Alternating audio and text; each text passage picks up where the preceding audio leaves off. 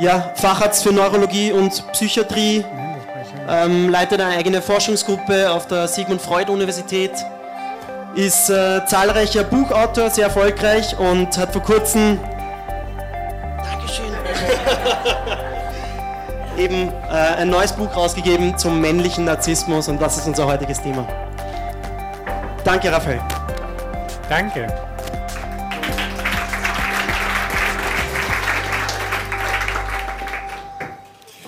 Liebe Freunde, sehr geehrte Damen und Herren, der Damian und ich werden heute einen Vortrag halten. Äh, er macht ja auch mit mir schon Psychotherapien. Bei so mancher depressiven Dame brauche ich nur den Damen hineinstellen und alles ist gelöst. Äh, bei manchen äh, Herren ist das dann nicht so. ich habe heute einen Mann angeboten, weil ich gesehen habe, dass meine Frau gekommen ist mit dem Damian. Und das war für ihn nicht so interessant. Äh, wir haben ausgemacht, dass wir äh, den Titel nehmen, das große Problem mit dem kleinen Ich. Das kleine Ich haben wir deswegen so gewählt, weil es für den Menschen wichtig ist, dass das Ich ein bisschen zurückgeht. Ich habe beobachtet in meiner Praxis, ich sitze hauptsächlich in meiner Praxis, ich habe äh, ich habe etwa ist, ist Normalerweise, wenn was nicht klappt, ist immer der Dame schuld, aber diesmal nicht. Also bitte helft mir, Techniker. Ich weiß nicht.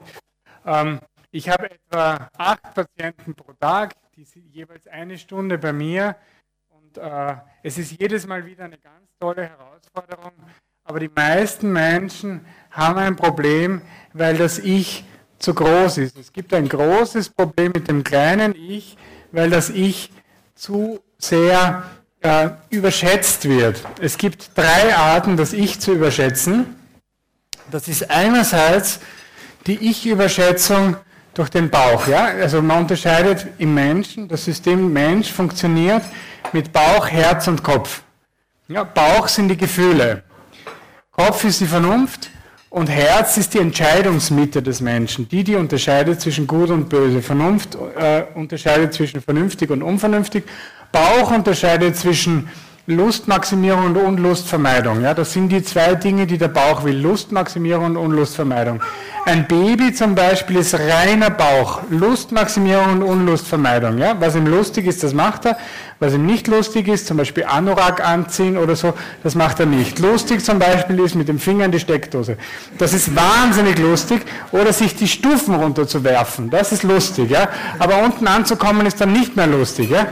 Das bedeutet, der Bauch ist in sich nicht ganz logisch und in sich nicht ganz stimmig. Entschuldigung, Damen, aber es ist wahr. Das musst du zugeben. Ne? Deswegen braucht er eine Portion Vernunft und das ist seine Mutter. Weil, weil der Vater spielt hauptsächlich mit ihm, ist ein Spielgefährte. Ja? Aber die Mutter ist die Vernunft. Ne? Die zieht dann den Anorak an, obwohl er nicht will. Aber wenn wir jetzt sagen, wir haben ein Problem mit dem Ich im Bauchbereich, was bedeutet das? Im Bauchbereich heißt Ich, eine Angst, Angst ist ein Gefühl, eine Angst um das Ich. Ein Mensch, der um sich selbst kreist, aber ängstlich um sich selbst kreist. Ja? Und da gibt es ein wahnsinnig fantastisches Konzept von Fritz Künkel, den ich sehr verehre, ein Psychologe vor 100 Jahren, ein Psychiater vor 100 Jahren aus Berlin, der eben gesagt hat, der Mensch unterscheidet, also es gibt Menschen, die sind ichhaft und es gibt Menschen, die sind sachlich. Ja. Die ichhaften Menschen sehen alles durch die Ich-Brille. Ja. Haben, stellen ganz schnell einen Ich-Bezug her und haben ständig Angst um das eigene Ich. Das ist ein geniales Konzept, weil sie, weil sie einfach nicht frei sind davon, äh, von, vom Ich und deswegen nicht objektiv sehen können. Sie können zum Beispiel eben nicht die Dinge sehen, wie sie sind, sondern, sondern überlegen schnell, schnell, ständig, was hat das mit mir zu tun. Ein besonderes Aha-Erlebnis für mich war äh, eine Familientherapie. Ich habe mal eine Großfamilie therapiert. Das Schlimmste, eigentlich fast das Schlimmste, was es gibt, die Schwiegertochter gegen Schwiegermutter. Ja, da geht es wirklich ums Eingemachte. Aber die Steigerung davon ist Schwiegermutter gegen Schwiegermutter. Ja, das ist wirklich fatal. Ja? Das sind die Großfamilien, die aufeinander prallen, die Männer sind da nur noch Statisten und da wird es wirklich ganz intensiv. Und die eine Schwiegermutter, mit der habe ich mich dann gut verstanden und habe irgendwie einen Konsens geschaffen und dann rede ich mit der anderen Schwiegermutter und verstehe mich schon ganz gut mit ihr und dann sage ich einen Satz und zwar, wissen Sie, die andere Schwiegermutter, die ist im Grunde eh ganz nett. Na, mehr hätte ich nicht gebraucht. Ja? Die flippt völlig aus und sagt, was heißt, die ist nett und was bin dann ich? Und das fand ich total faszinierend, weil ich habe nicht gesagt, sie sind ein Trottel und die andere ist nett. Ich habe nur gesagt, die andere ist nett, ja.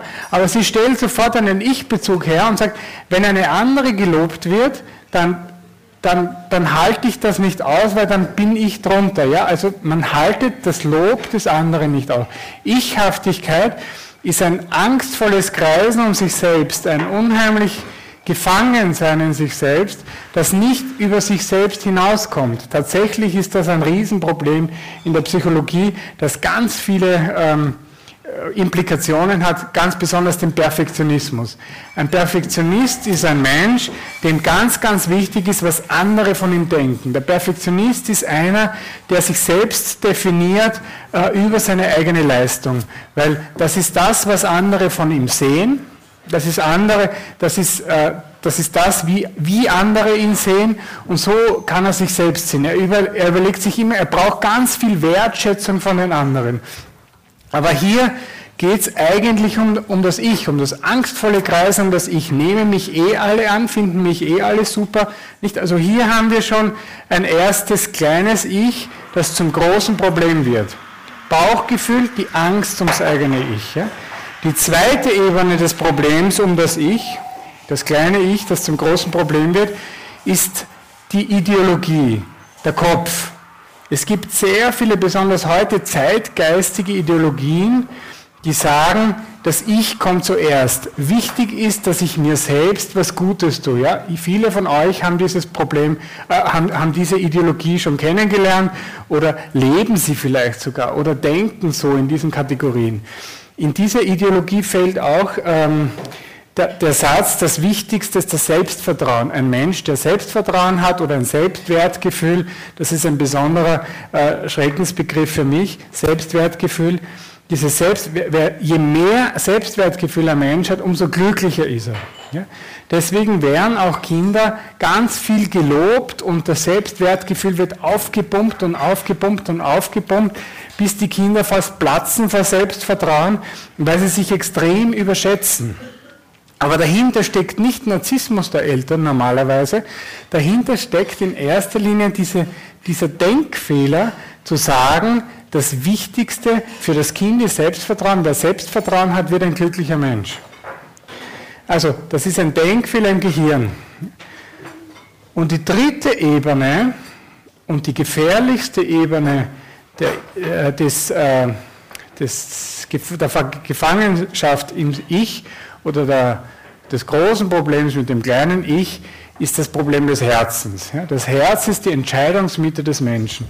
Das Herz macht den Menschen so richtig aus. Ja. Wir, wir wissen, dass im Herzen die Sünden passieren, ja, das lernen wir in der Heiligen Schrift.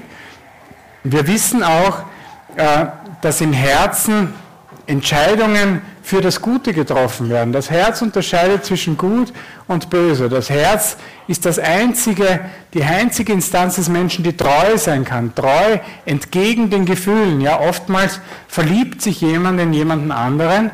Oh, mein Sohn verlässt mich. Okay, mal schauen, wo er hingeht. Ja, es verliebt sich in jemanden anderen, aber dann sagt das Herz, halt, stopp, diese Gefühle sind falsch, weil ich bin schon vergeben. Ich gehöre zu meiner Frau und zu meinen Kindern. Ja, das ist das, was nur das Herz zusammenbringt. Das Herz schafft es auch zu verzeihen. Ja, es gibt, ich glaube, jeder von euch kennt Menschen, die nicht verzeihen können. Und die sagen dann, ich kann nicht verzeihen, weil mein Gefühl ist nicht so weit. Aber in, in der Wirklichkeit ist es so, dass es zuerst eine, eine Verzeihung des Herzens geben muss. Das heißt, ich möchte dir verzeihen. Diese, in, Im Englischen sagt man intentional forgiveness. Ja? Das heißt, die Intention des Vergebens. Ich möchte dir verzeihen. Ja? Das ist das Wichtige. Und dann erst folgt irgendwann die emotionale Vergebung. Ja, und viele glauben, ich vergebe dir nur, wenn ich es spüre. Aber das ist falsch. Zuerst kommt die Entscheidung. Und dieses Herz, die den Menschen ausmacht, dieses Herz kann auch verstrickt sein im, im Ich und das nennt man Narzissmus. Und in der Psychologie unterscheiden wir ganz stark zwischen dieser ängstlichen Ichhaftigkeit, dem ängstlichen Kreisen um sich selbst, das wäre der Perfektionismus, von diesem selbstverliebten Kreisen um sich selbst, das ist der Narzissmus. Der selbstverliebte Kreis um sich selbst, der liebt in erster Linie sich selbst und das ist ein Riesenproblem. Wenn wir einen Narzissten hernehmen, dann hat er auf drei Ebenen Probleme mit äh, sich und der Umwelt. Erstens einmal das Problem der Selbstidealisierung. Der Narzisst sieht sich selbst als das Ideal. Er findet sich großartig. Deswegen hat der Narzisst eine natürliche Tendenz zum Spiegel oder heutzutage zum Selfie. Ja? Er macht ständig Selfies und dann im optimalen Fall postet er es auf Facebook oder auf Instagram oder keine Ahnung, wie die ganzen Sachen heißen. Ja? Und dann studiert er, wie viele Likes er bekommt. Weil der Narzisst hat unheimlich viele Friends, die er gar nicht kennt. Ja? Das finde ich besonders bemerkenswert. Ja? Also zuerst einmal die Selbstidealisierung. Das Prinzip der Selbstidealisierung ist ganz einfach. Er findet alles großartig, was an sich selbst ist. Er betont seine Vorzüge und verdrängt vollkommen seine Defekte. Und damit ist sein Selbstbild, äh, hebt sein Selbstbild langsam und immer mehr ab von der Wirklichkeit. Ja? Sagen wir mal, er ist ein Durchschnittsfuzzi ja, und dann, dass er, da er seine, seine, seine ähm, seine, seine Vorzüge so unheimlich betont und ganz großzügig über seine Nachteile hinweggeht, ja, empfindet er sich immer stärker als eigentlich das Ideal. Das ist, das ist das große Prinzip des Narzissten. Und was davon folgt, ist die zweite Dimension des Narzissten. Die erste ist also die Selbstidealisierung. Die zweite Dimension des Narzissten ist, dass er die anderen alle abwertet. Ja? Und die anderen, ganz besonders den anderen. Ja, in der Partnerschaft ist der Narzisst einer, der seine Frau abwertet, ja, irgendwie nach unten drückt oder seinen Chef oder seine Untergebenen oder keine Ahnung wen, alle jedenfalls, nicht? Und äh, Fremdabwertung, ja, das heißt, es kann keiner auf gleicher Augenhöhe sein und wenn einer einen Erfolg hat, keine Ahnung, den Song Contest gewinnt, dann ist der Song Contest nichts wert, ja. Und wenn einer die Wahlen gewinnt, dann war das ja nur, weil er Populist ist. Und wenn er nicht, weil er immer, es gibt immer einen Grund, warum das eigentlich nichts wert ist und warum eigentlich im Hintergrund ich viel besser bin. Ja? Also ich habe äh, nachdem ich äh, mich mit Narzissmus mehr beschäftigt habe, das ist noch von meinem Sohn, äh, mit Narzissmus mehr beschäftigt habe, habe ich erst bemerkt, dass ich einige Leute kenne in meiner nächsten Umgebung, die in erster Linie fremd abwerten, die ständig in dieser Abwertung sind. Alle anderen sind abwertet. Und wenn jeder abgewertet ist, dann ist es ganz logisch, dass er eigentlich als einziger nicht abgewertete eigentlich super ist. Ne? Aber die dritte Dimension finde ich überhaupt die beste. Und das ist die fehlende Selbsttranszendenz. Diese drei Dinge machen den Narzissten aus. Fehlende Selbsttranszendenz. Ja. Selbsttranszendenz ist eine wunderschöne psychologische äh, Eigenschaft, die äh, Viktor Frankl entdeckt hat. Und jetzt haltet mir die Daumen, dass ich es finde. Ich habe es gefunden. Danke fürs Daumenhalten. Äh, Viktor Frankl äh, schreibt ein wunderschönes Zitat, wobei das hat er öfter geschrieben, er hat alles öfter geschrieben. Der grundlegende anthropologische Tatbestand, das Menschsein, immer über sich selbst hinaus auf etwas verweist, das nicht wieder es selber ist, auf etwas oder auf jemanden, auf einen Sinn, das ist Selbsttranszendenz. Wunderschön, ja? Jedes Menschsein verweist über sich selbst hinaus, Selbsttranszendenz. Und nur in dem Maß, in dem der Mensch solcher Art sich selbst transzendiert, verwirklicht er sich auch selbst. Also Viktor Frankl sagt, die, wirklich, die eigentliche Selbstverwirklichung ist die Selbsttranszendenz. Dass, er, dass es etwas gibt, was höher ist als er und dem er dass er als höher akzeptiert, und jetzt kommt es weiter, also nur in dem Maß, in dem der Mensch solche Art sich selbst transzendiert, verwirklicht er auch selbst, im Dienst an einer Sache. Und hier hat Viktor Frankl ein Wort gebraucht, das ich immer mehr liebe, je länger ich Psychiater bin, und das war das Wort Dienst. Dienst. Das ist ein verpöntes Wort, das ist ein dämonisiertes Wort in der, in der heutigen Gesellschaft, im heutigen Zeitgeist, das äh, durch diese Dämonisierung großen Schaden angerichtet hat.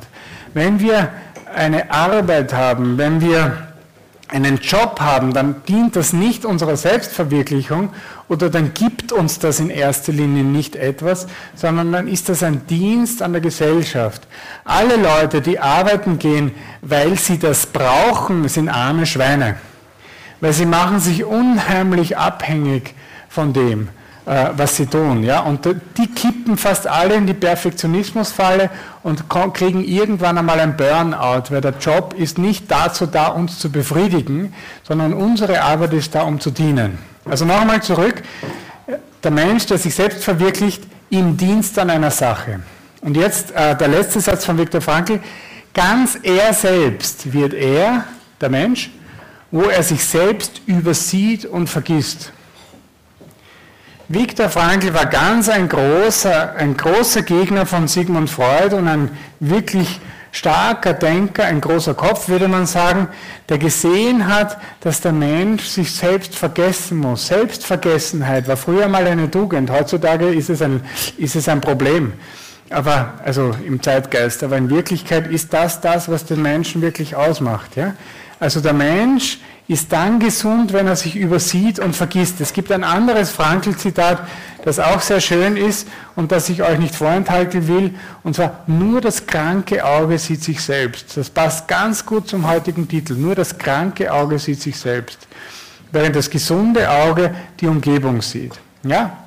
Ein Auge, euer, eure alle Augen und meine Augen auch, ja, hoffentlich sehen, äh, was sie sehen sollen. Hätten wir aber Flinsel im Auge, wäre das Auge trüb oder die Linse trüb, dann würden wir die Trübheit sehen, aber dann würden wir die Dinge nicht mehr sehen, die uns umgeben. Ja. Genauso ist die Psyche. Ja. Die Psyche ist äh, dafür, äh, darauf ausgebildet, dass der Mensch den anderen sieht, dass der Mensch das Gegenüber sieht und nicht, dass man sich selbst anblickt. Und das alles ist Selbsttranszendenz, die Offenheit für Werte, die einen selbst übersteigen. Und das hat der Narzisst nicht. Das fehlt den Narzissten. Ich nenne das gerne Selbstimmanenz. Das ist das Gegenteil. Ja? Transzendenz, Immanenz, das ist so ein Gegensatzpaar. Die Selbstimmanenz besteht darin, dass der Mensch in sich abgeschlossen ist, der Narzisst in sich abgeschlossen ist, weil er sich selbst idealisiert. Wenn er sich selbst idealisiert, dann kann es natürlich nichts Höheres geben als das Ideal, das er selber ist. Dadurch, natürlicherweise, tun sich Menschen ganz schwer, äh, die narzisstisch sind, mit der Religion. Logisch, oder?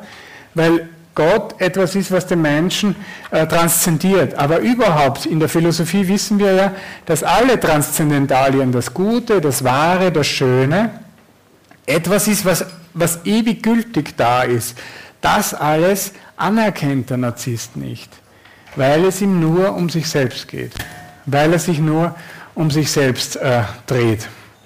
Ich möchte euch, äh, jetzt müsst ihr mir wieder die Daumen halten, ein Zitat vorlesen über, ja, ja, Damian, ich höre bald auf über, von Wilhelm Stegel. Wilhelm Stegel ist äh, ein Jude, der, der äh, Sigmund Freud kennenlernt, ihn großartig findet und einer der ersten Psychoanalytiker wird. Und der schreibt 1924 schon folgende äh, bemerkenswerte Zeilen. Wir alle haben unsere heimliche Kapellen, in der wir unsere täglichen Gebete sprechen wo wir keinen Fremden, auch wenn er uns noch so nahe steht, hineinschauen lassen. In diesen Kapellen thront unser Abgott, das majestätische Urbild unser Ich, vor dem wir in demütiger Anbetung niederknien.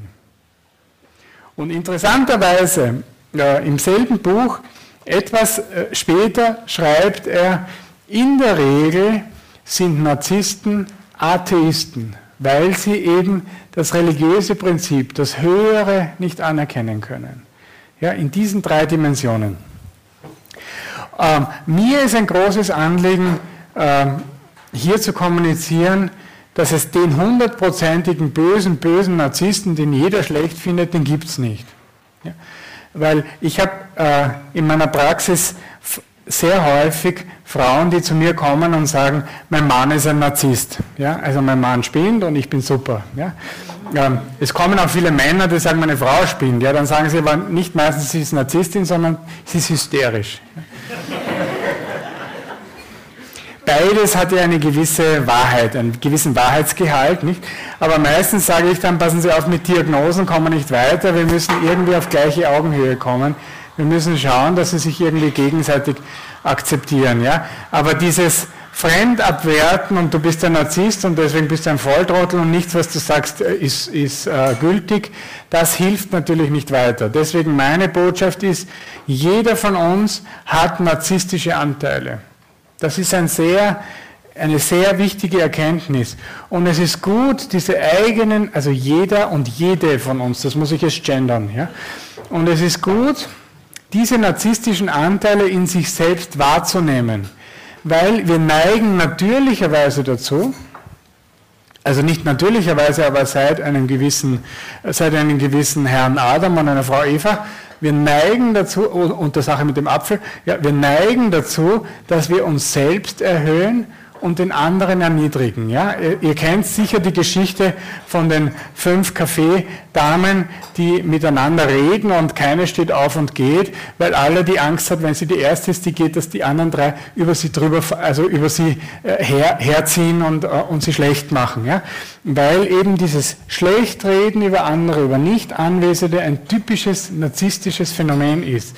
Ja, man macht den anderen schlecht und selber kippt man dadurch weiter rauf. Ja. Selbstidealisierung, Fremdabwertung und mangelnde Selbsttranszendenz, das sind die großen Versuchungen, die der Mensch eigentlich hat.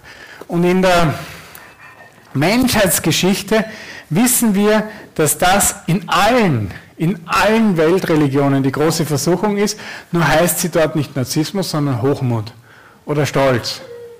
Und Stolz ist etwas, was äh, das Miteinander mit den Menschen zerstört, kaputt macht. Und das wissen beeindruckenderweise alle Religionen. Also ich habe mit Lao Tse begonnen und habe äh, gesehen, wer sich rühmt, dem traut man nicht. Wer auf sich stolz ist, ist kein Herr und so weiter. Nicht Konfuzius sagt irgendwie dasselbe, der Buddhismus sogar. Deswegen tun sie sich ständig verbeugen, weil sie versuchen, demütig zu werden. Das ist total beeindruckend. Ich habe versucht, alle Weltreligionen äh, zu analysieren und überall, überall ist Stolz, Hochmut und Narzissmus etwas, was den Menschen schadet, aber was im Menschen drinnen ist. Kommen wir zurück zu Sigmund Freud. Entschuldigt, wenn ich Sigmund Freud so oft erwähne. Ist, ich weiß, er ist kein Kirchenlehrer, aber es ist ein Mensch, der sehr scharf äh, beobachtet hat und wo nicht Ideologie im Spiel war. Freud war natürlich auch ideologisch, er war ein fanatischer Atheist, aber wo keine Ideologie im Spiel war, hat er ganz tolle Beobachtungen gemacht. Und eine ganz hübsche Beobachtung ist primärer und sekundärer Narzissmus. Primärer Narzissmus bei Sigmund Freud ist ein Mensch, äh, also sind die Babys. Ja? Also sind der primäre Narzissmus, das Baby kommt auf die Welt und ist primär narzisstisch. Das heißt, es denkt an sich, es will sich befriedigen und alles andere ist ihm egal. Ja? Dann kommt aber die Mama und die Mama ist super und die hat auch ganz tolle äh, ja, Gefäße, wo gute Milch drinnen ist und so weiter und deswegen beginnt dann eine Beziehung mit dem Du. Sigmund Freud sagt Objektbeziehung dazu. Das ist ein bisschen unglücklich gewählt, weil die Mama ist kein Objekt und äh, die anderen Leute sind auch kein Objekt, er nennt das halt so. Ja? Aber diese, der, der Mensch entwickelt sich von sich selbst hin zum Du. Und ich finde faszinierend, wie äh, im, im christlichen Menschenbild der Mensch auch auf sich zurückgeworfen ist äh, in der Erbsünde. Das ist ganz verwandt mit dem primären Narzissmus. Und er sagt dann, in der Beziehung mit dem Du, mit der Mama, mit dem Papa, später mit den Freunden und irgendwann einmal mit seiner Ehefrau, entwickelt der Mensch eben mehr sich selbst zum Ich. Ja? Martin Buber sagt, äh, der Mensch entwickelt sich am Du zum Ich. Sehr schön formuliert. So, das ist der primäre Narzissmus, der ist normal, aber der sekundäre Narzissmus ist, sagt Sigmund Freud, dass äh, der Mensch die Libido von seinem Gegenüber wegnimmt und wieder auf sich selbst richtet. Ja, also die, er ist nicht mehr verliebt in das Du, sondern er richtet die, die Verliebtheit auf sich selbst und ist dann eben selbst verliebt. Und das ist eine ganz, eine wirklich brillante Beobachtung, weil wir haben ja neun Kriterien in der Psychiatrie, an denen wir den Narzissmus festmachen. Aber ähm, für mich das stärkste klinische Kriterium ist, wenn einer reinkommt und einfach ganz begeistert ist von sich selbst. Ja, wenn jeder Satz mit Ich beginnt oder maximal mit Mein. Ja, also ich oder mein. Ja, da habe ich auch wieder ein schönes Freud-Zitat. Freud, man liebt nach dem narzisstischen Typus A, was man selbst ist, B, was man selbst war, C, was man selbst sein möchte. Ja? Also wenn ich Feuerwehrmann sein möchte, ist Feuerwehr super und Rettung scheiße. Ja? Entschuldigung. Ja?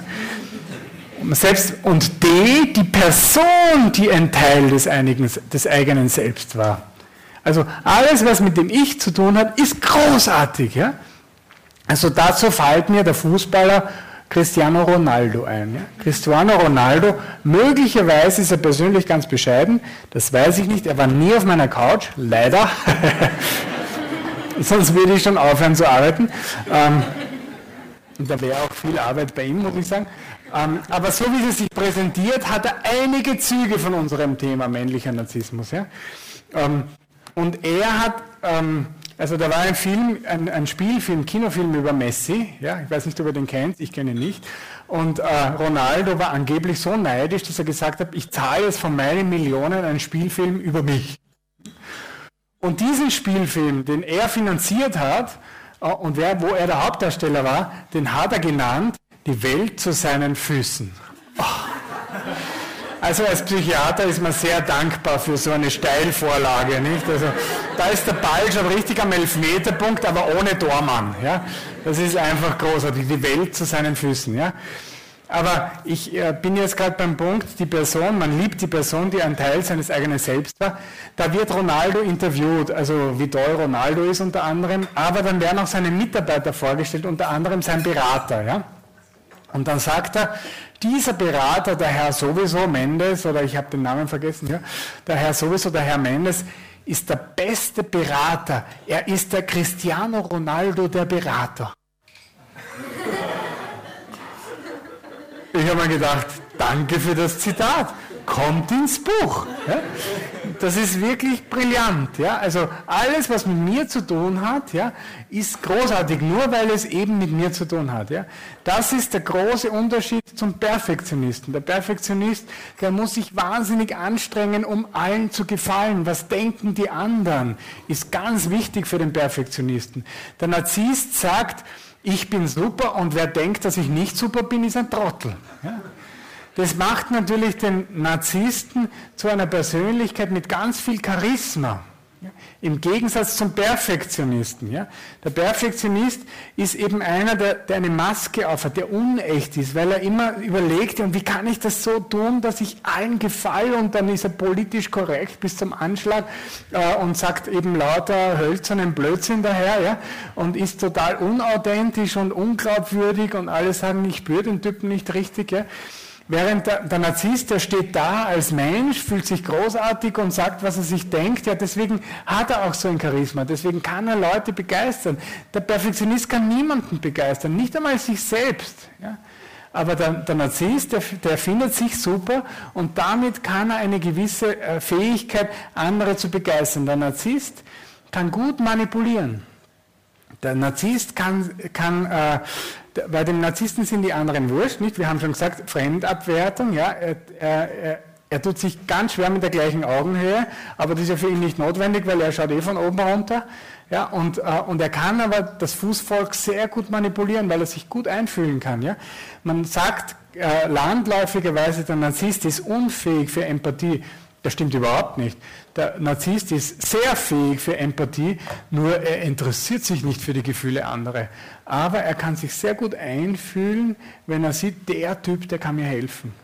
Der Narzisst ist sehr fokussiert auf den einen, der, der ihm nützen kann und den er manipulieren kann. Ja? deswegen ist der Narzisst ein ganz anderer Typus als der Perfektionist.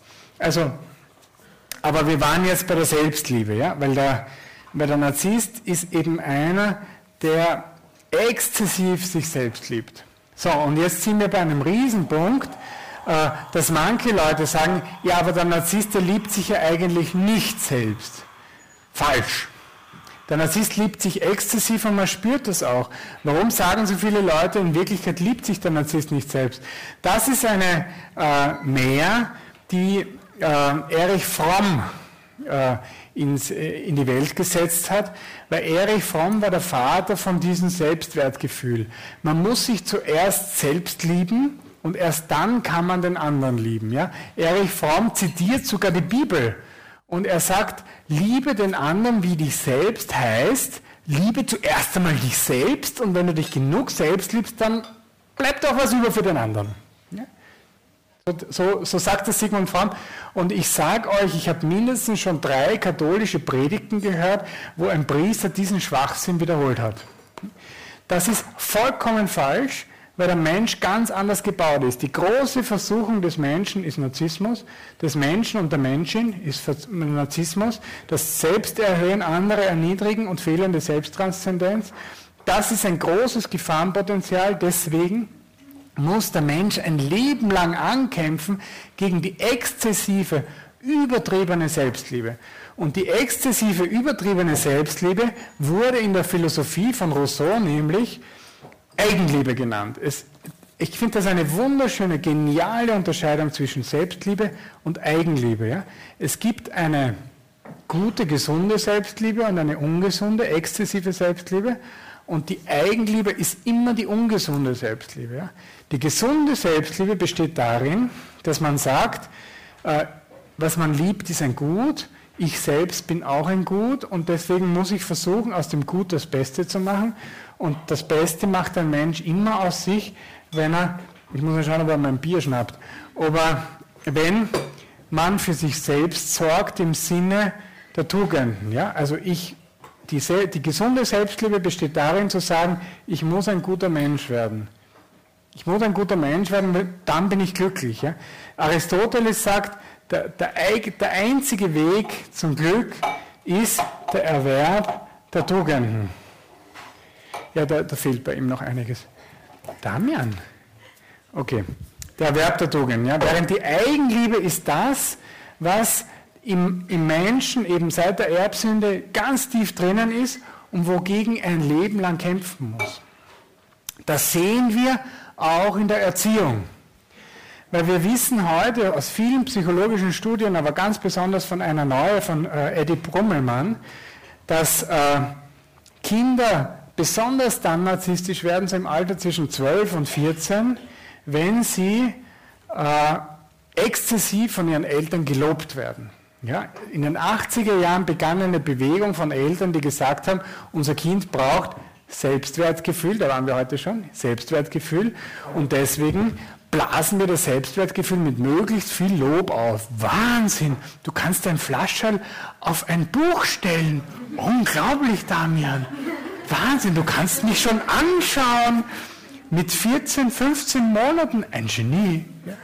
Also ich habe heute, ich habe relativ viele Eltern, die zu mir kommen wegen Problemkindern. Ich bin Erwachsenenpsychiater, aber sie kommen trotzdem zu mir. Äh, es kommen die Eltern, nicht die Problemkinder. Und der erste Satz ist immer, unser Kind ist hochbegabt. Ja. Alle, ja. Von den gestörten Kindern sagen alle Eltern, unser Kind ist hochbegabt. Ja. Und dann sage ich, ja, natürlich ist ihr Kind hochbegabt, weil ja alle Kinder hochbegabt sind. Ne. Das irritiert sie dann schon ein bisschen, weil das geht sich irgendwie nicht aus. Aber sie verstehen es meistens nicht, meinen Schmäh. Schade. Dann bin ich ja der Einzige, der es lustig findet. Aber Aber das ist unsere Denke. Ja? Unser Kind muss ja hochbegabt sein, weil ich bin ein super Vater, meine Frau ist eine super Mutter, nicht so super wie ich als Vater, aber das Kind muss ja hochbegabt sein. Ja? Also unser Kind ist hochbegabt und deswegen ist es so gestört, dass wir jetzt beim Psychiater sind. Ja, genau, richtig.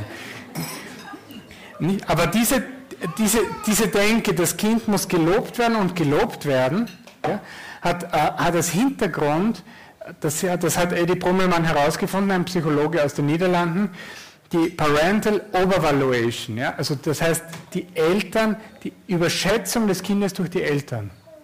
Und der hat das wirklich systematisch erforscht. Wie schätzen Sie die Leistung Ihres Kindes an, die Beliebtheitsgrad Ihres Kindes? Alle schauen auf den Damian. Ich werde neidisch. Okay. Wie lange dauert es noch, bis der iPad kaputt ist? Tun wir es einmal weg. So, ich möchte auch ein bisschen Aufmerksamkeit. Entschuldigung. Bist du mir böse, Hase? Ja, okay. Parental Overvaluation, ja. Die Eltern überschätzen das Kind. Erinnern Sie euch an Selbstidealisierung, ja. Das Problem des narzisstischen Kindes, dass es idealisiert wird von den Eltern.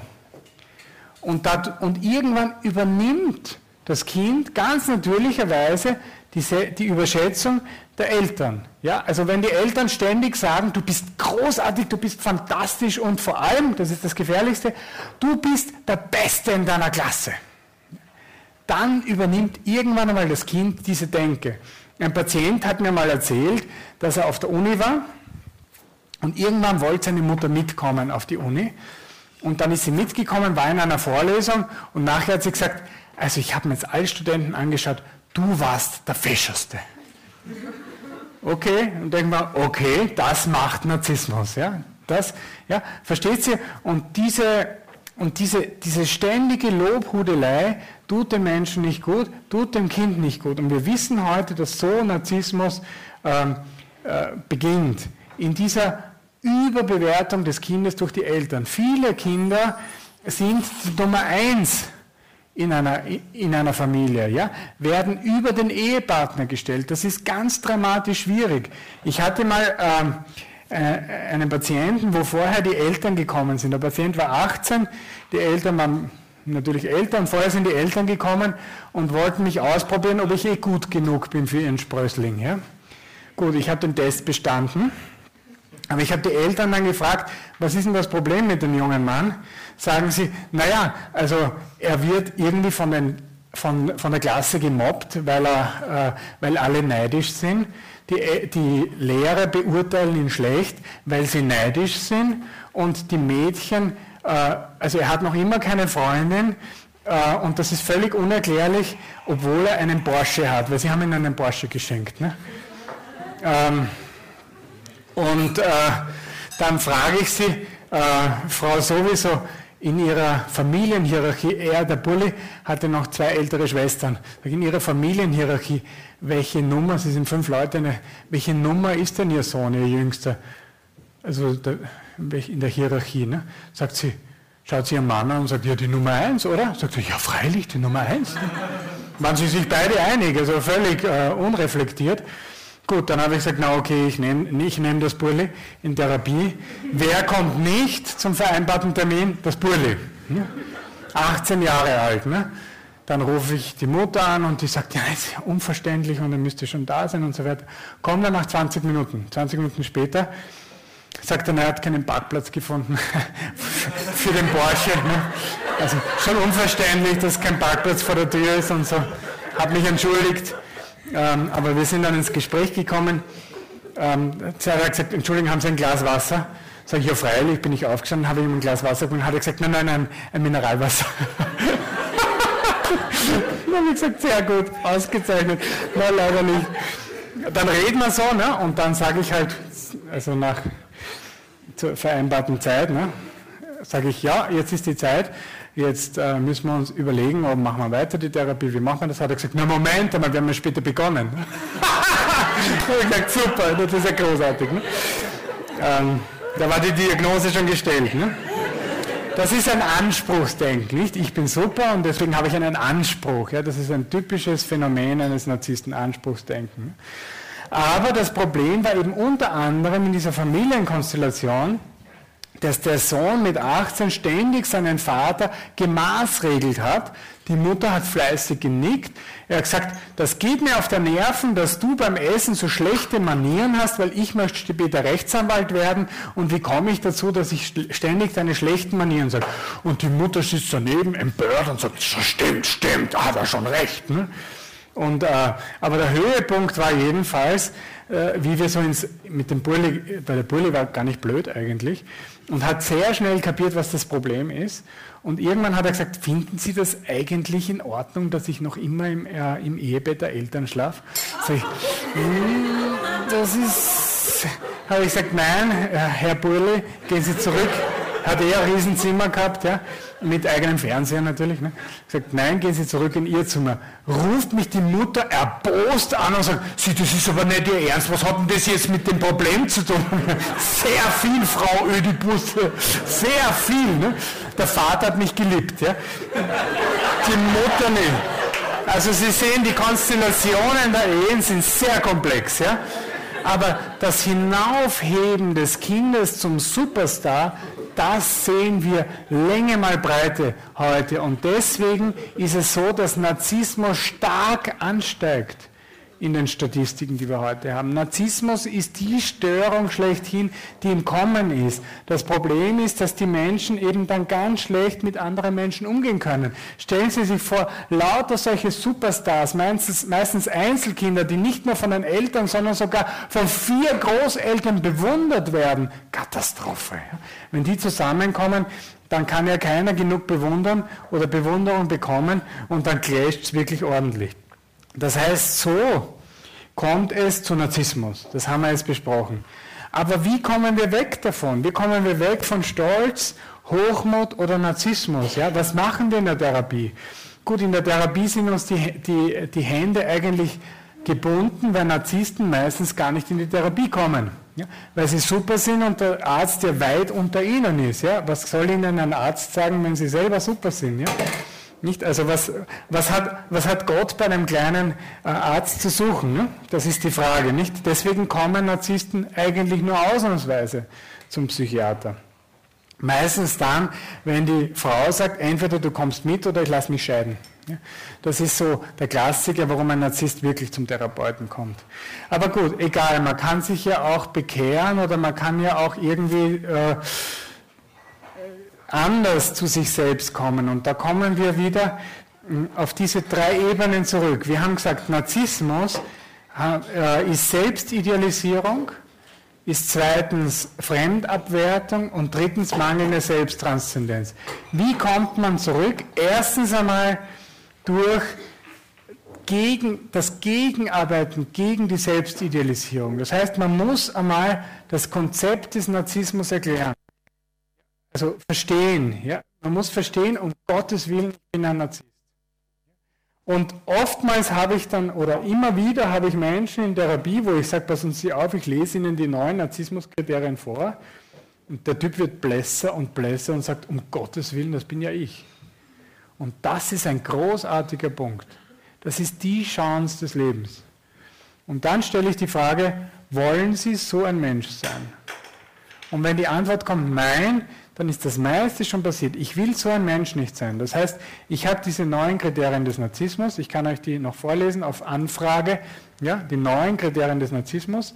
Ich habe das alles, das ist eine natürliche Versuchung in mir, aber ich kann Nein dazu sagen. Ich muss nicht so handeln kann auch Menschen, andere Menschen nicht abwerten. Ja? Ich kann mich nicht in den Vordergrund spielen. Ich kann keine Ansprüche stellen. Ich kann Menschen respektvoll behandeln. Ich kann das alles, obwohl ich es anders spüre. Ich denke mir blöde Kuh und sage gnädige Frau. Ja? Kann ich machen. Ja? Das, weil den Mensch, was den Menschen ausmacht, sind seine Handlungen. Die Handlung kommt aus dem Herzen, ja? nicht aus dem Bauchgefühl. Das ist einer der größten Irrtümer unserer heutigen Zeit, dass die Leute sagen, spür nach in deinem Bauch, wie sich das anfühlt und wenn dein Bauch das sagt, dann tu es. Ja? Großer Blödsinn. Was ist, wenn der Durchfall hat? Ja? Während die Handlungen kommen immer aus dem Herzen. Und das macht uns aus. Was wir tun, macht uns aus, nicht was wir fühlen. Gefühle sind windig. Manchmal fühle ich das, manchmal fühle ich das, manchmal habe ich Verstopfung, manchmal habe ich Durchfall. Ja? Aber das bin ich nicht. Ich bin weder Verstopfung noch Durchfall. Ich bin ein Mensch, der sich entscheidet für etwas, für das Gute, ja, für Werte. Und aus der Entscheidung kommen Handlungen. Also ich kann narzisstisch fühlen und jeder von uns hat diese Versuchung, aber ich kann mich entscheiden, nicht narzisstisch zu handeln. Und was uns da wahnsinnig hilft, meine Lieben, ist, das sind die zehn Gebote. Die zehn Gebote sind im Herzen jedes Menschen verankert, aber da wir alle so blöd sind, hat uns Gott sogar noch Tafeln gegeben, wo er das noch einmal aufgeschrieben hat. Ja, aber das, die stehen in uns selber. Jeder spürt von uns, ja, diese, diese starken Gebote. Das zweite Vatikanum sagt so schön, im Inneren des Menschen findet er ein Gesetz, das er sich nicht selber gibt. Das sind die zehn Gebote. Aber wie gesagt, Gott schickt noch einmal Tafeln runter ja, und schreibt das noch einmal auf, damit klar ist, so werde ich ein guter Mensch. So bekämpfe ich meinen inneren Narzissmus. Und bitte geht's nicht raus und sagt, diese blöden Narzissten, jetzt weiß ich endlich, wie die dicken, sondern überlegt euch, wo bin ich selber Narzisst? Das ist, dann profitiert ihr wirklich von diesem Vortrag. Weil das, wir sind alle ein bisschen Narzissten, ja, ein bisschen, äh, irgendwas ist da. Wobei klinisch gesehen sind mehr Männer als Frauen Narzissten, dafür sind viel mehr Frauen als Männer Perfektionisten. Das heißt, der Perfektionist ist einer, der angstvoll um sich selbst kreist.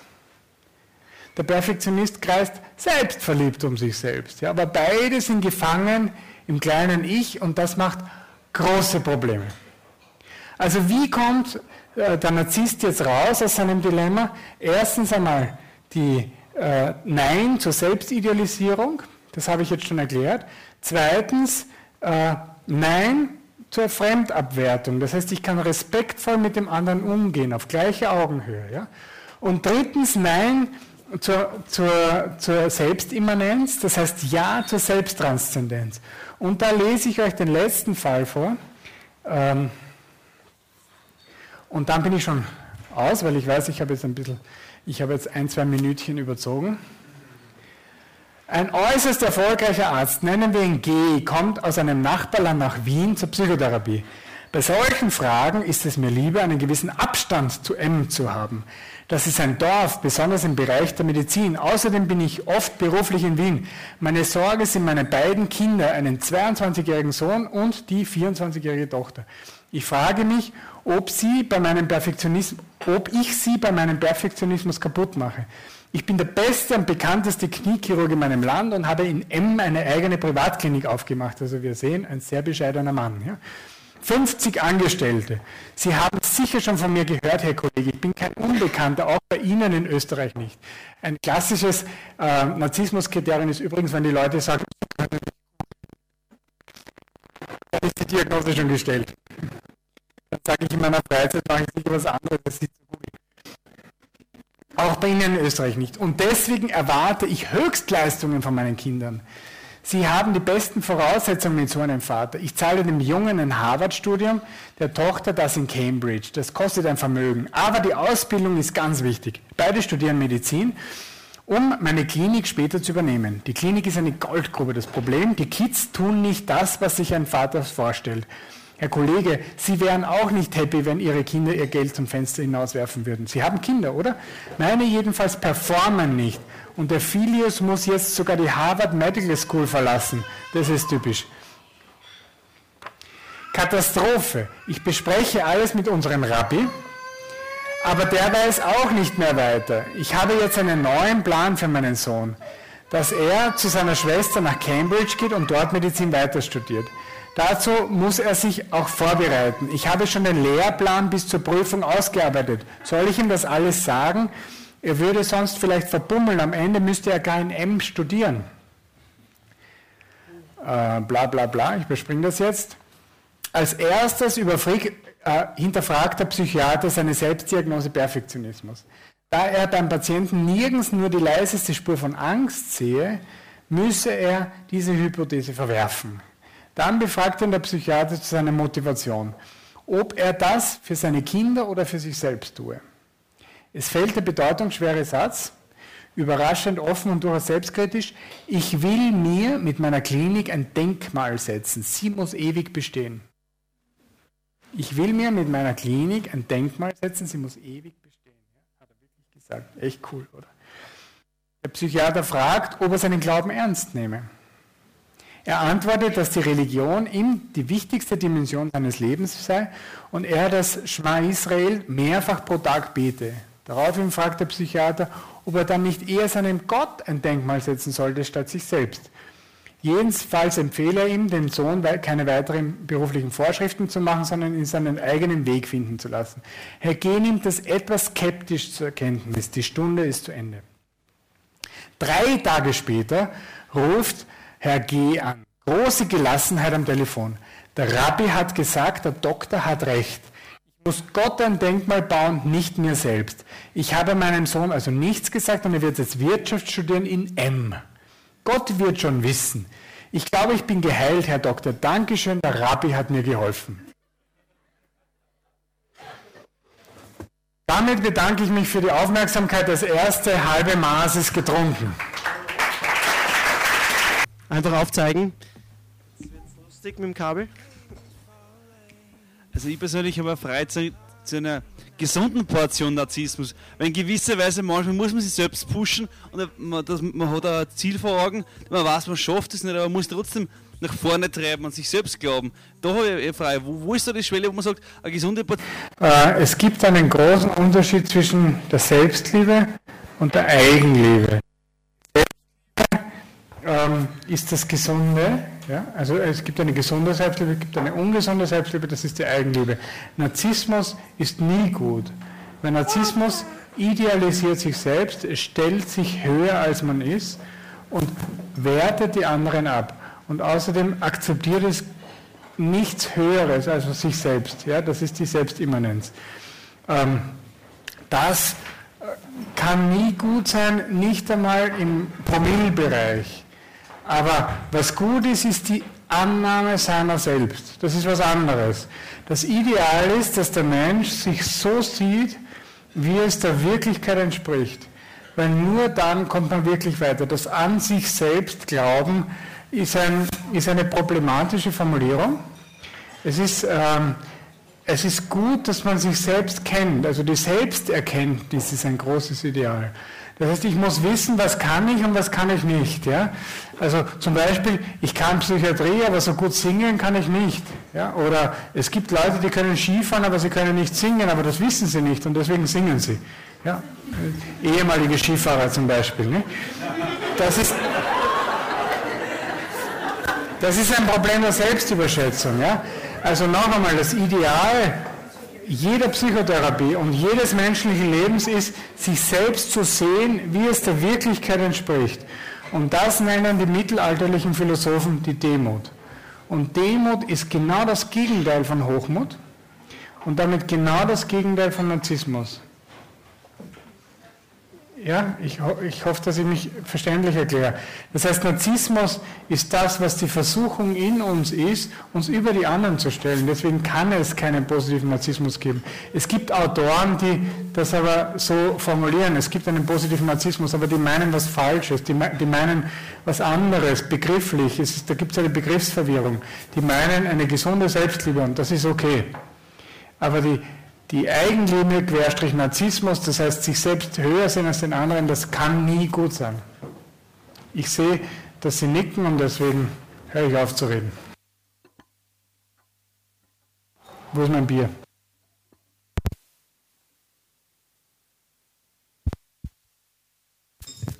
Hallo? Ja, okay, der Stromstecker war gezogen. Schön.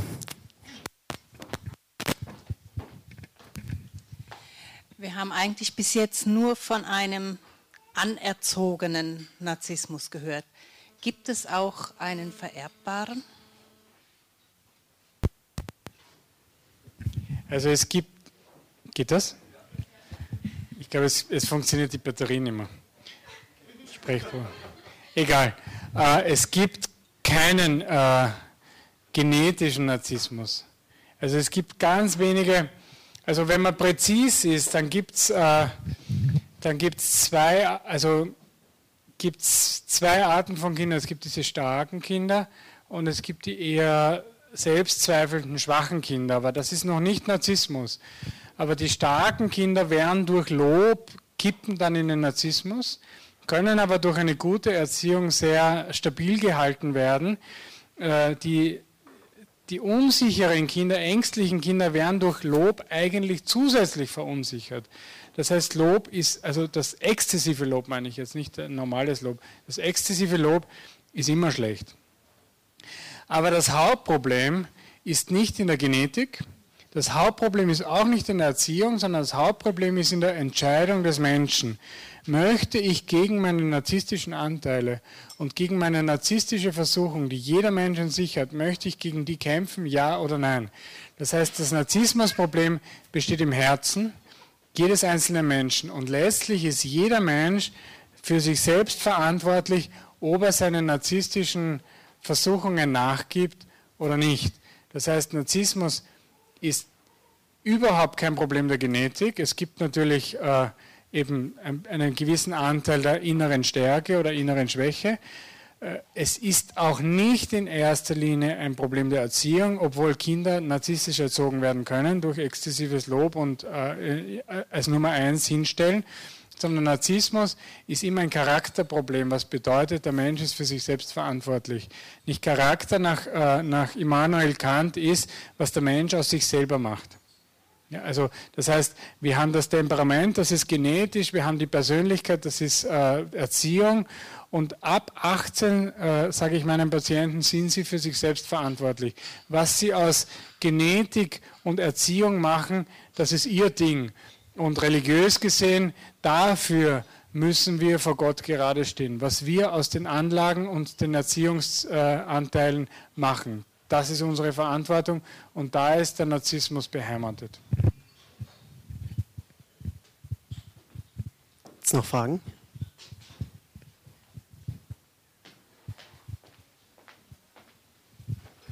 Kommst du vielleicht ein bisschen vor? Ich weiß nicht, ob das Funkmikro so. Ja.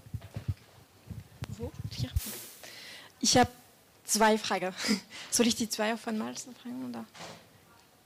Also, äh, erste Frage. Äh, ein Kind äh, mag äh, einer Erwachsene zeigen, was er tut und oft die Bestätigung zu bekommen, dass es gut ist oder schön ist. Ähm, und äh, in diesem Fall ist es, ähm, ist, äh, es gut, diese Anerkennung dem Kind zu geben oder wie kann man äh, das Kind äh, ermutigen, weiterzumachen in, in, oder weiter gut zu machen, äh, ohne ihn, ihn, exzessiv zu loben? Ist das klar, was ich frage? Oder? Nein? Okay. Habe ich mich gedacht. Ähm, wenn ein Kind etwas so zum Beispiel ein Zeichnen,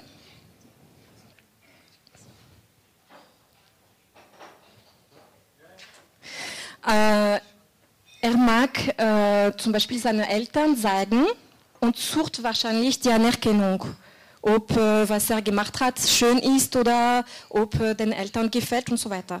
Äh, und dann die natürliche, glaube ich, äh, Antwort wäre, ja, was du gemacht hast, ist, ist gut oder schön. Und, und es ist ein Lob, oder? Und genau, und, aber ist, dann, also Sie haben gesagt, äh, es ist nicht gut, ein Kind zu loben. Ja, genau, also ein bisschen diese, diese, diese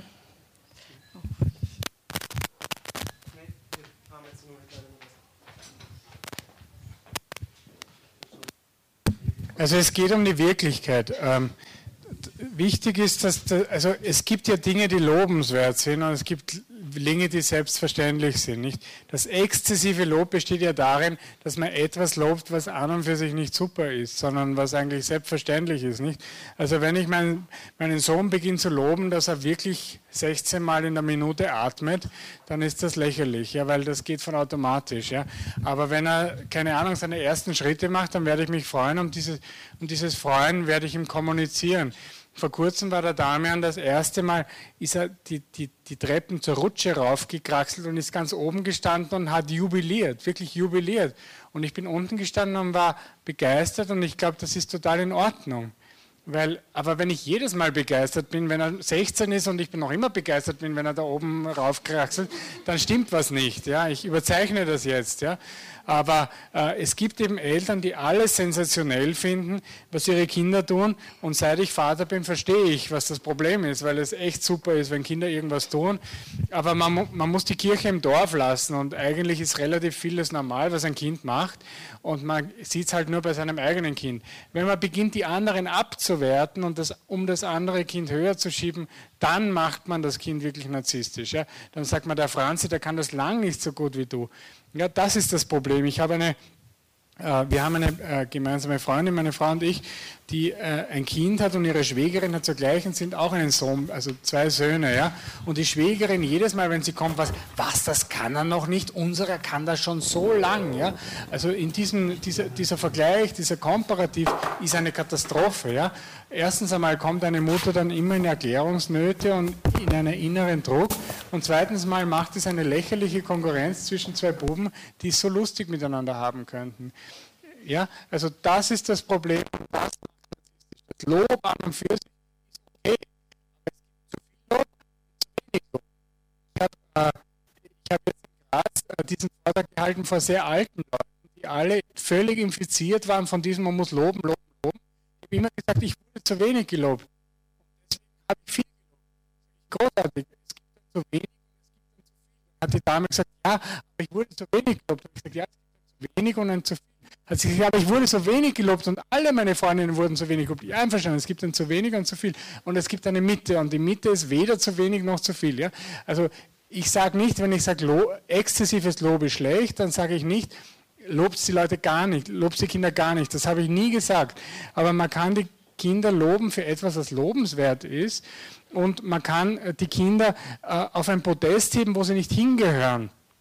Ich finde, dass Kinder äh, Lernende sein müssen, aber nicht Lehrende. Heutzutage, wenn ein Kind einen Mund aufmacht, erlebe ich manchmal Erwachsene, dass sie verstaunen den Mund nicht mehr zukriegen, weil das Kind so großartige Weisheiten von sich gibt. Und das ist einfach ein Blödsinn. Ja? Ein Kind ist, sollte sehr viel lernen und nicht lehren. Ein Kind sollte nicht bewundert werden, sollte selber bewundern. Es ist ganz wichtig, dass das Kind lernt zu bewundern, am besten den Vater natürlich, in erster Linie, dann auch die Mutter. Ja, aber es ist wichtig, dass es, dass es aufschaut auf jemanden anderen und sagt, wow, toll, wie du das machst, das ist gut für das Kind. Ja? Während wenn, wenn Vater und Mutter dastehen und sagen, großartig, wie du das machst und Wahnsinn, du kannst schon die Windel füllen, wow. Ja? Das ist einfach, das ist too much, ja? das ist zu viel. Äh, also das heißt, und, und das Kriterium muss immer sein, dass, dass das Kind sich so sieht, wie es der Wirklichkeit entspricht. Dass das Kind am Ende sagt, ich kann äh, gut malen, aber im Singen bin ich schlecht. Das narzisstische Kind sagt, ich kann super malen, ich bin ein zweiter Van Gogh, singen tue ich großartig, Gitarre spielen ist fantastisch, ich kann Radfahren wie kein anderer, Boxen kann ich, schwimmen, alles möglich, ich bin der Beste. Ja? Muhammad Ali, äh, ich bin der Größte. Ja? Das, das ist das Phänomen des narzisstischen Kindes.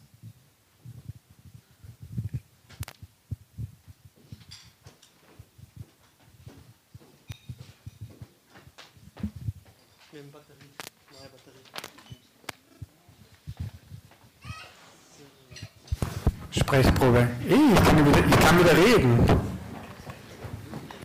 Und es halt. ähm, ich hätte eine Frage an dich. Und zwar, ähm, es geht um das Vergleichen.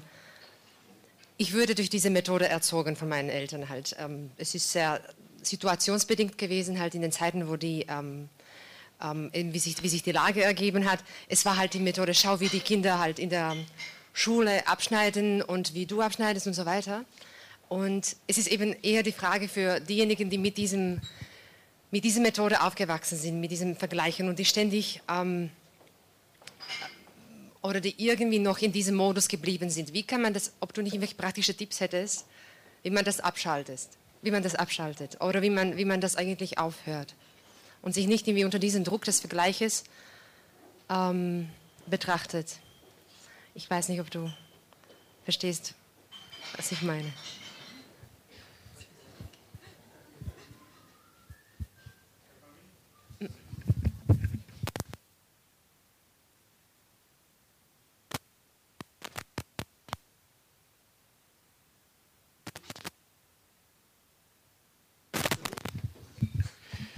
Also wir alle haben diese Versuchung des Narzissmus oder der Ichhaftigkeit. Ja, es gibt eben besonders unter den Frauen auch diese, dieser ängstliche Vergleich, das Kreisen um sich selbst im Vergleichen um sich selbst. Wir wissen zum Beispiel von vielen Studien, dass Frauen viel häufiger Körperformen mit anderen Frauen vergleichen als Männer. Ja, und, und das ist, also Männer mit Männern, ja, natürlich nicht Männer mit Frauen. Männer interessieren sich auch für Körperformen, aber nicht für männliche Körperformen. Das ist ein anderes Thema, ja. Dazu vielleicht ein andermal, ja. Aber äh, wichtig ist eben erst, und, und gerade beim Perfektionismus, beim weiblichen Perfektionismus, ist ja so, dass man nicht ist, was man leistet. Ja? Auch nicht ist, wie man, was man für eine Figur hat. Man ist nicht, äh, äh, keine Ahnung, was man für einen Job hat. Für eine, das ist eine große Versuchung für die Frau, dass sie irgendetwas vorschiebt. Ja? Eine Leistung, eine Figur, ein Aussehen, ein Gesicht, ein jugendliches Erscheinen, was auch immer. Ja? Also wenn wir jetzt äh, ganz konkret werden. Ja? Also dieser Vergleich, der abwertende Vergleich ist narzisstisch, aber der ängstliche Vergleich ist perfektionistisch. Aber beides ist ein Mangel an Selbstvergessenheit. Und diese Versuchung haben wir alle in unserem Herzen drinnen. Das nennt man die Erbsünde im religiösen Terminus. Ja? Dieses Kreisen um sich selbst, das kann ängstlich sein oder selbstverliebt. Das ist fast egal. Und wir haben, wir Erwachsenen haben als Aufgabe, dass wir uns langsam vom Ich lösen. Dass wir, und das können wir nur, wenn wir uns in den Dienst einer Sache stellen. Am besten Gott. Das ist die beste, das ist das beste Ziel. Aber es gibt auch Zwischenziele, was weiß ich, Gerechtigkeit, äh, Amnesty International, whatever, ja. Also es gibt viele Ziele, die auch okay sind, ja, nicht ganz natürlich an Gott heranreichen, logischerweise, aber die, eine Partei, irgendwas, keine Ahnung, äh, ja, die Befreiung äh, von den Kommunisten zum Beispiel, Solidarność in Polen oder so, ist gut, ja. Es, es gibt viele gute Sachen, wo sich Menschen, oder Behindertenarbeit, ja, ich habe ich, ich, ich, war als Student äh, in der Behindertenarbeit tätig. Das ist alles, das tut dem Menschen gut, weil es ein Ziel ist, das außerhalb seiner selbst ist und das höher ist als man selbst. Äh, das alles tut dem Menschen gut. Und wenn man merkt, ich neige dazu, mich mit anderen zu vergleichen, das ist, dann, das ist das eine Versuchung des Bauchgefühls. Und ich habe schon gesagt, Versuchung ist etwas, was es gut ist, dass man wahrnimmt, aber man kann mit dem Herz noch Nein dazu sagen. Eine Versuchung ist noch keine Notwendigkeit. Ja, man kann sagen, äh, um Gottes Willen, wie schaut die aus und wie schaue ich aus? Und dann kann man sagen, ist nicht relevant. Ja, das ist nicht die Ebene, auf der ich äh, so ein Mensch will ich nicht sein. Ich finde, die Selbsterkenntnis gekoppelt mit der, mit der Herzensentscheidung, so ein Mensch möchte ich nicht sein, das ist großartig. Ja? Das ist die, der Beginn äh, des neuen Menschen, ja? wie es in der Heiligen Schrift steht. Oder der, der Beginn eines neuen Lebens oder, oder, oder, oder der Beginn einer Bekehrung. Ja? Dass man sagt, das beurteile ich in meinem Herzen als schlecht. Ja, das sind Werte, die ich, äh, ich habe andere Werte. Ich, der ideale Mensch macht das nicht und deswegen möchte ich es auch nicht machen. Und deswegen kann man sich dann gegen seine Gefühle und gegen seine Sehnsüchte und Bedürfnisse und was immer im, im Bauch da, ähm, ähm, Damian, was immer im Bauch da herumfleucht, kann man sich dagegen entscheiden. Ja, und das sagt, äh, das sagt Karol Wojtyła, ja, Johannes Paul II., der sagt Person und Tat, ja, dieses Buch, das niemand versteht, ähm, ist eigentlich in der Hauptaussage, der Mensch wird immer mehr zu dem, was er tut. Ja, Person und Tat. Ja, die Tat prägt den Charakter. Und deswegen, wenn man narzisstisch fühlt, heißt das noch nicht, ich muss narzisstisch handeln. Und je mehr ich antinarzisstisch handle, Mutter Teresa Stich, Stichwort, die hatte sicher auch narzisstische Anteile, umso mehr, um je mehr ich antinarzisstisch handle, weil ich erkannt habe, als Mutter Teresa zum Beispiel, die Ärmsten der Armen, das ist meine Berufung, umso weniger werde ich narzisstisch sein. Amen.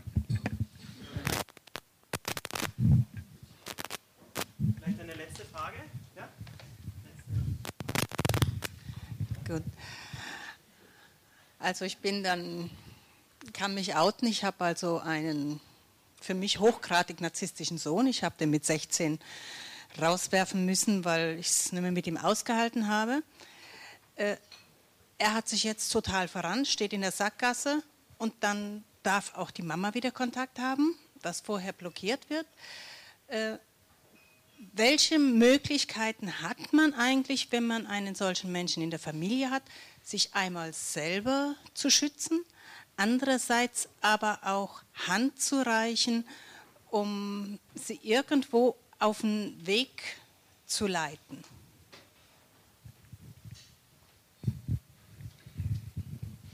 Also das ist jetzt eine ganz schwierige Frage, weil ich jetzt vermeiden will, dass wir mit dem Finger auf andere zeigen und eben dem anderen eine Diagnose zu geben, Narzissmus und uns unsere eigenen narzisstischen Anteile äh, zu übersehen. Aber sagen wir mal, es gibt einen XY in der engeren Familie, der Narzisst ist.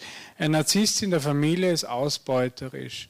Ein Narzisst äh, in der Familie ist äh, eiskalt, es geht ihm um ihn selbst, es geht ihm nicht äh, um die Interessen der anderen. Er kann äh, über, er, er, respektiert keine Grenzen, wenn sie ihn nicht interessieren. Äh, und diesem, also bei diesen Menschen ist es ganz wichtig, dass man die, die richtigen Hierarchien im Kopf hat. Ja? Also jetzt ist Jetzt muss man das genau aufschlüsseln. Ist das die Schwiegermutter oder ist es der Sohn oder ist das wer auch immer nicht? Man muss sich überlegen, äh, was ist gerecht? Was ist gerecht? Was ist, äh, was ist der Anspruch, den der wirklich hat? Nicht? Man ist ja geneigt dazu, dem Narzissten gar nichts zu gönnen, aber manche Sachen stehen ihm auch zu. Aber viele Sachen, auf die er glaubt, einen Anspruch zu haben, stehen ihm nicht zu. Ja? Wichtig ist, dass, äh, dass der Narzisst, äh, wenn er erwachsen ist, nicht, wenn das jetzt ein Sohn ist, der erwachsen ist, dann ist wichtig, dass man sich auf gleicher Augenhöhe begegnet. Nicht, dass er nie was gibt und dann plötzlich kommt und sagt, wo ist mein Erbe? Das ist irgendwie besonders unfreundlich. Ja? Und dann, glaube ich, kann man auch eine Grenze setzen und sagen, du, das ist an Bedingungen geknüpft. Also ich würde überhaupt Eltern von erwachsenen Kindern raten, dass sie äh, dass sie die Leistungen, die Kinder so selbstverständlich in Anspruch nehmen, äh, an Bedingungen knüpfen.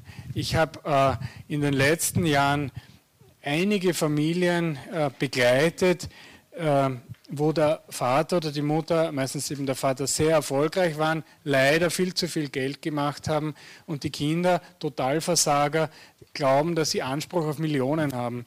Ich habe äh, Kinder trösten müssen, weil sie statt fünf nur zwei Millionen bekommen haben. Und ich habe also wirklich, ich habe fast weinen müssen vor diesem schrecklichen Unglück.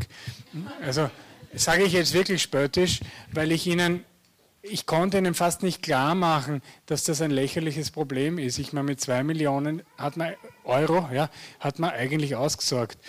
Aber die waren völlig empört, weil eben ihr Anspruch, ja, Anspruch, Wahnsinn, ja. Ähm, dieses Anspruchdenken äh, ist eine Katastrophe für den Betroffenen in erster Linie. Deswegen müssen wir auch den Narzissten vor seinen eigenen Ansprüchen schützen. Deswegen rate ich solchen Eltern immer, dass sie, äh, dass sie vorsichtig sind. Ich habe gestern eine Geschichte gehört von einer Mutter, die hat ihrer Tochter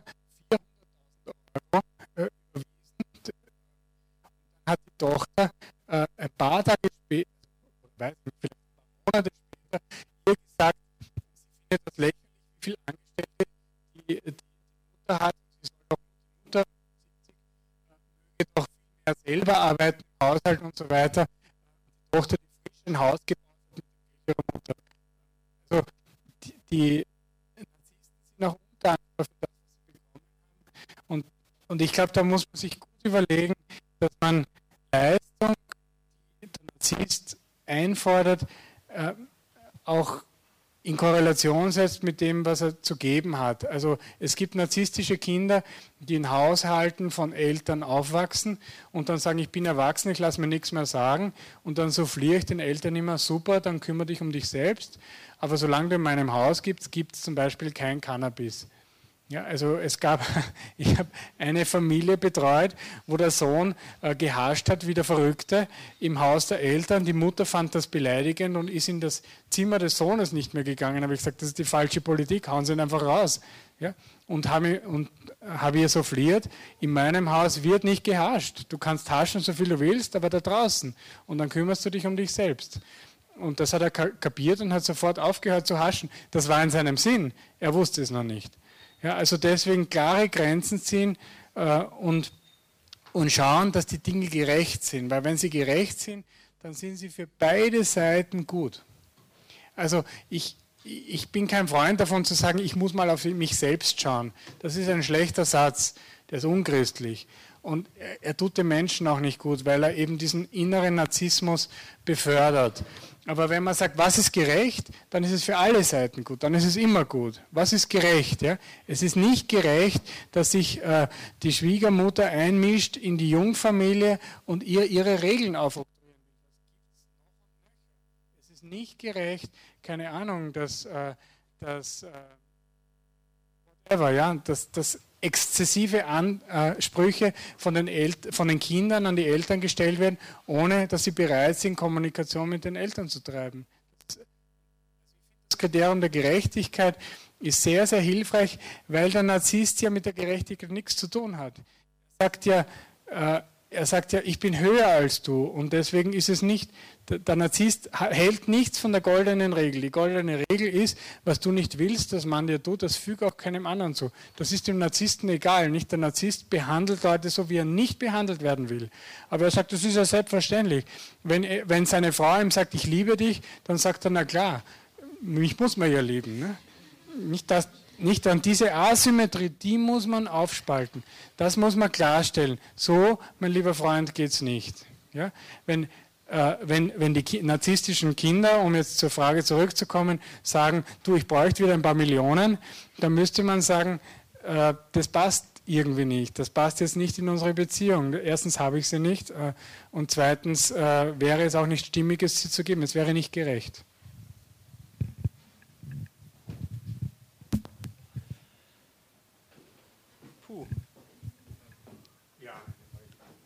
Eine Frage noch. Wer, wer war die erste? Ich glaube, ich glaube hier.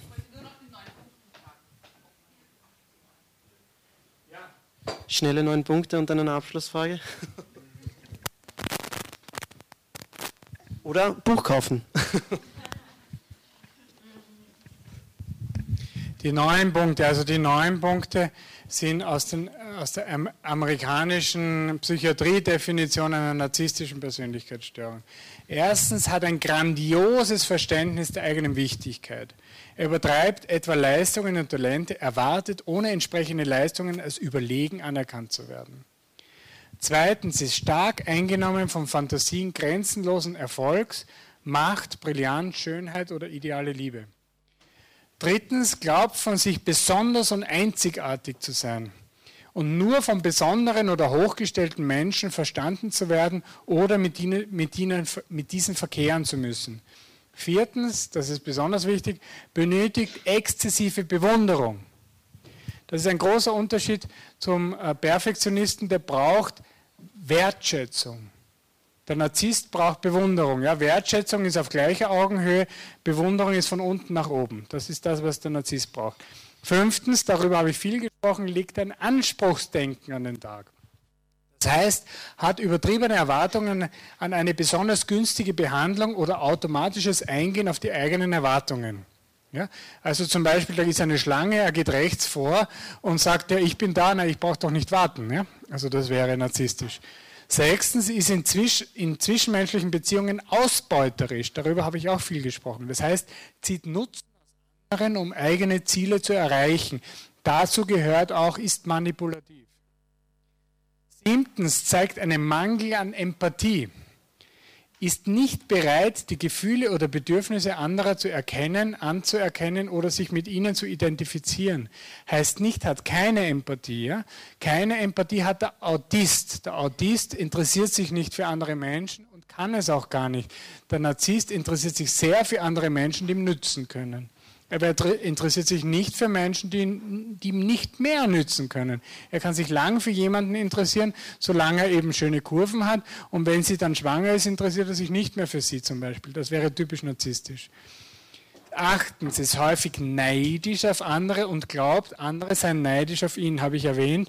Besonders bei dem, bei dem Buben, den 18-Jährigen, der dann zu mir kam, wo die Eltern sagen, alle sind neidisch auf ihn. Und neuntens, das ist das naheliegendste, zeigt arrogante, hochmütige Verhaltensweisen oder Ansichten. Ja, daran erkennt man ihn. Das sind die neun Punkte. Stehen alle in diesem großartigen Buch, das ich sehr empfehlen kann.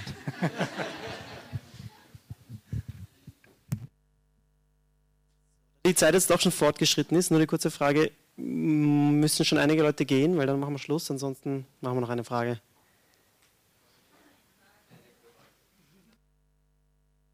Eine allerletzte.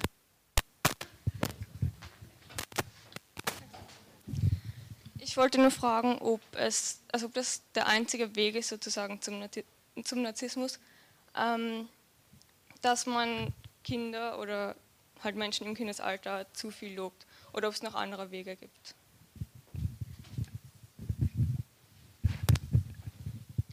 Meine, das exzessive positive Feedback äh, ist natürlich immer ein Problem. Nicht? Das klassische Fall ist ein äh, 15-, 16-jähriger äh, Bub, der äh, außer Fußballspielen überhaupt nichts kann, aber das kann er gut. Äh, dann kommt er in irgendeine tolle Mannschaft und wird, keine Ahnung, von Bayern München oder sonst irgendwo gekauft und merkt plötzlich, dass alle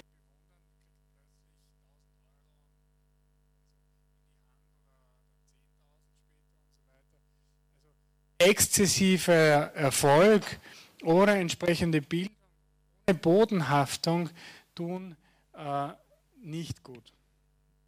Aber was dann wieder gut tut, ist äh, etwas, was ich von Jürg Willi gelernt habe. Jürg Willi ist einer der größten und wichtigsten Paartherapeuten, die es im deutschen Sprachraum gibt. Er ist schon alt. Und ich habe ihn einmal eingeladen zu einem Vortrag, den hat er gehalten und am nächsten Tag treffe ich ihn einfach in der, in der Grazer Altstadt, wo ich damals war, habe ich gesagt, Herr Professor, haben Sie Zeit auf einen Kaffee? Hat er gesagt, ja, gern. Und dann haben wir so getratscht und weil er so normal war und ich meine, das war so wie, haben wir Studienkollegen, ja, und ich war damals ein junger Assistenzarzt, habe ich gesagt, Herr Professor, darf ich Ihnen eine freche Frage stellen? Hat er gesagt, na freilich, fragen Sie nur. Ich habe gesagt, wieso sind Sie so normal geblieben? Ja, im Gegensatz zu vielen anderen Professoren, die so in den fünften, hat er gesagt, wegen meiner Frau. Und das finde ich wahnsinnig gut, dass die Frau dann oftmals oder der Ehepartner, der Ehemann auch, die, die Aufgabe hat, einen exzessiv erfolgreichen Mann, jetzt in dem Fall beim männlichen Narzissmus, wieder auf den Boden äh, runter zu bekommen. Ja, und äh, kann das bestätigen. Manchmal äh, ist, äh, halte ich einen Vortrag und alle sind begeistert, dann fahre ich mit meiner Frau nach Hause und sie sagt, naja, auf das brauchst du aber nichts einbilden. Das war echt mittelmäßig. Ja. Es tut gut, ja, wenn man, wenn man geerdet wird und das kann eine Frau oft sehr gut von einem Mann, der zum Narzissmus neigt. Also das heißt, die, äh, die Offenheit für Kritik ist etwas, was hilft, auch äh, schnell abwertet, aber besonders schnell abwertet ihn kritisieren. Und solange man hellhörig bleibt für die Kritik und sich überlegt, was kann daran stimmen, es muss ja nicht alles stimmen, aber was kann daran stimmen, solange bleibt man eher noch am Boden, als wenn man alle Kritiker killt und nur die Leute, die ihn hochhebt, eben mit denen weiter Umgang hat. Nicht? Das ist dann das narzisstische Phänomen ist eben, dass sich der Narzisst umgibt von lauter Ja-Sagern und, und Hochhimmler und, und, und Jubelberser, ne, ein, äh, die, die dann ständig jubeln und ihn großartig finden.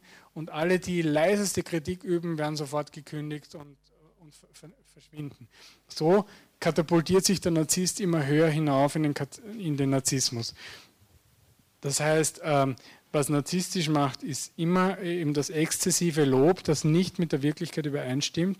Aber der Narzisst kann das befördern, indem er ihm Kritiker killt oder mundtot macht äh, und äh, sich nur mit Menschen umgibt, die ihm, äh, die ihm Ohrenbläser und Lobhudeln. Dann werden wir jetzt die zweite halbe beschließen. Ich möchte nochmal bitten um einen kräftigen Applaus. Vielen Dank, Raphael Bonelli.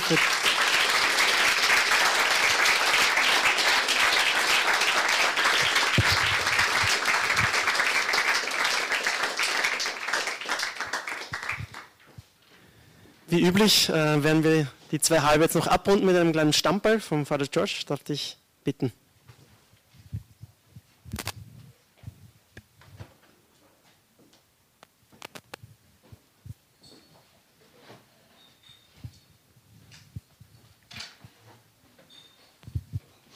Ja, ich wollte die letzte Idee aufgreifen.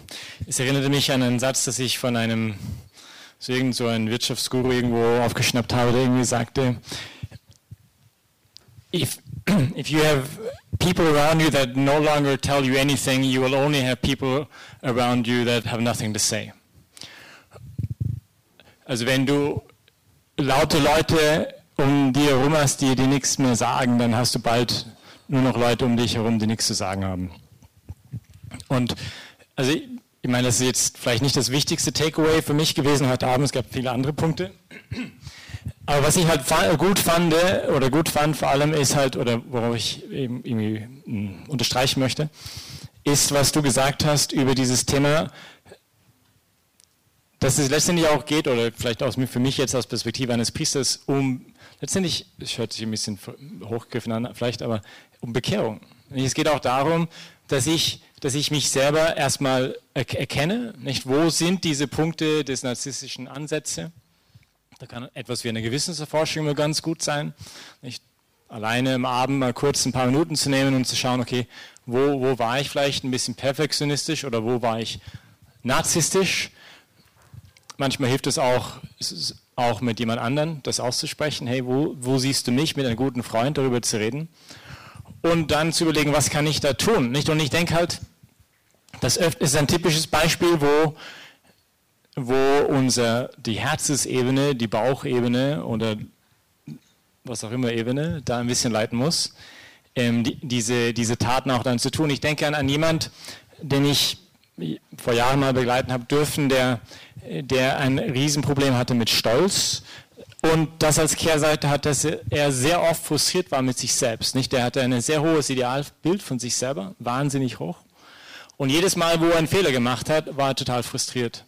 Aber nicht, weil er jetzt jemanden verletzt hätte oder weil er es nicht so im, vielleicht Gott verletzt hätte oder seine Freundin oder irgendjemand in seinem Umkreis verletzt hätte, sondern weil er sich selbst verletzt hat. Weil er, ich bin nicht so vollkommen, wie ich es eigentlich gerne hätte. Nicht? Und, dann, und dann ist halt die Gefahr gerade dieses Stolzes, dass es sich tarnt als Demut, ah, ich bin so schlecht, ich bin so furchtbar. Und, und, und letztendlich hat es aber nichts mit Demut zu tun, nicht, was du auch erwähnt hast heute Abend, dieses, dieses einfach die Dinge anzukennen, wie sie wirklich sind, sondern einfach mit einem Riesenego, der das einfach nicht sich selbst annehmen kann, nicht, nicht annehmen kann, dass ich selber nicht Gott bin. Und er hat aber begonnen, an sich wirklich zu arbeiten und was ich halt ganz toll fand an ihm ist, jedes Mal, wo er dann halt gecheckt hat, ich bin jetzt wieder frustriert mit mir selber, hat er gesagt, gut, vielleicht bin ich frustriert mit mir selber, ich bin selber verantwortlich dafür, weil ich immer so gehandelt habe in der Vergangenheit. Ich habe das einfach gehen lassen, habe mich besudelt in meinem Selbstmitleid und meine Pity-Party. Aber ich kann jetzt nichts dafür, ich kann es ja nicht ändern, ich fühle mich jetzt so. Nicht? Und jetzt werde ich halt mich entscheiden, nicht dem weiteren Raum zu geben.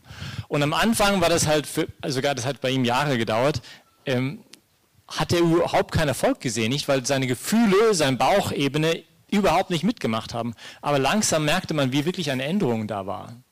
Und, und wo man merkte, wow, der sogar seine, seine Gefühle, seine Emotionen beginnen jetzt seine Herzensebene zu folgen, nicht was er eigentlich sich entschieden hat, das wird er auch immer mehr. Und das ist total beeindruckend zu sehen, und, und ich finde halt, also das war eine schöne Ermutigung auch für mich heute wieder.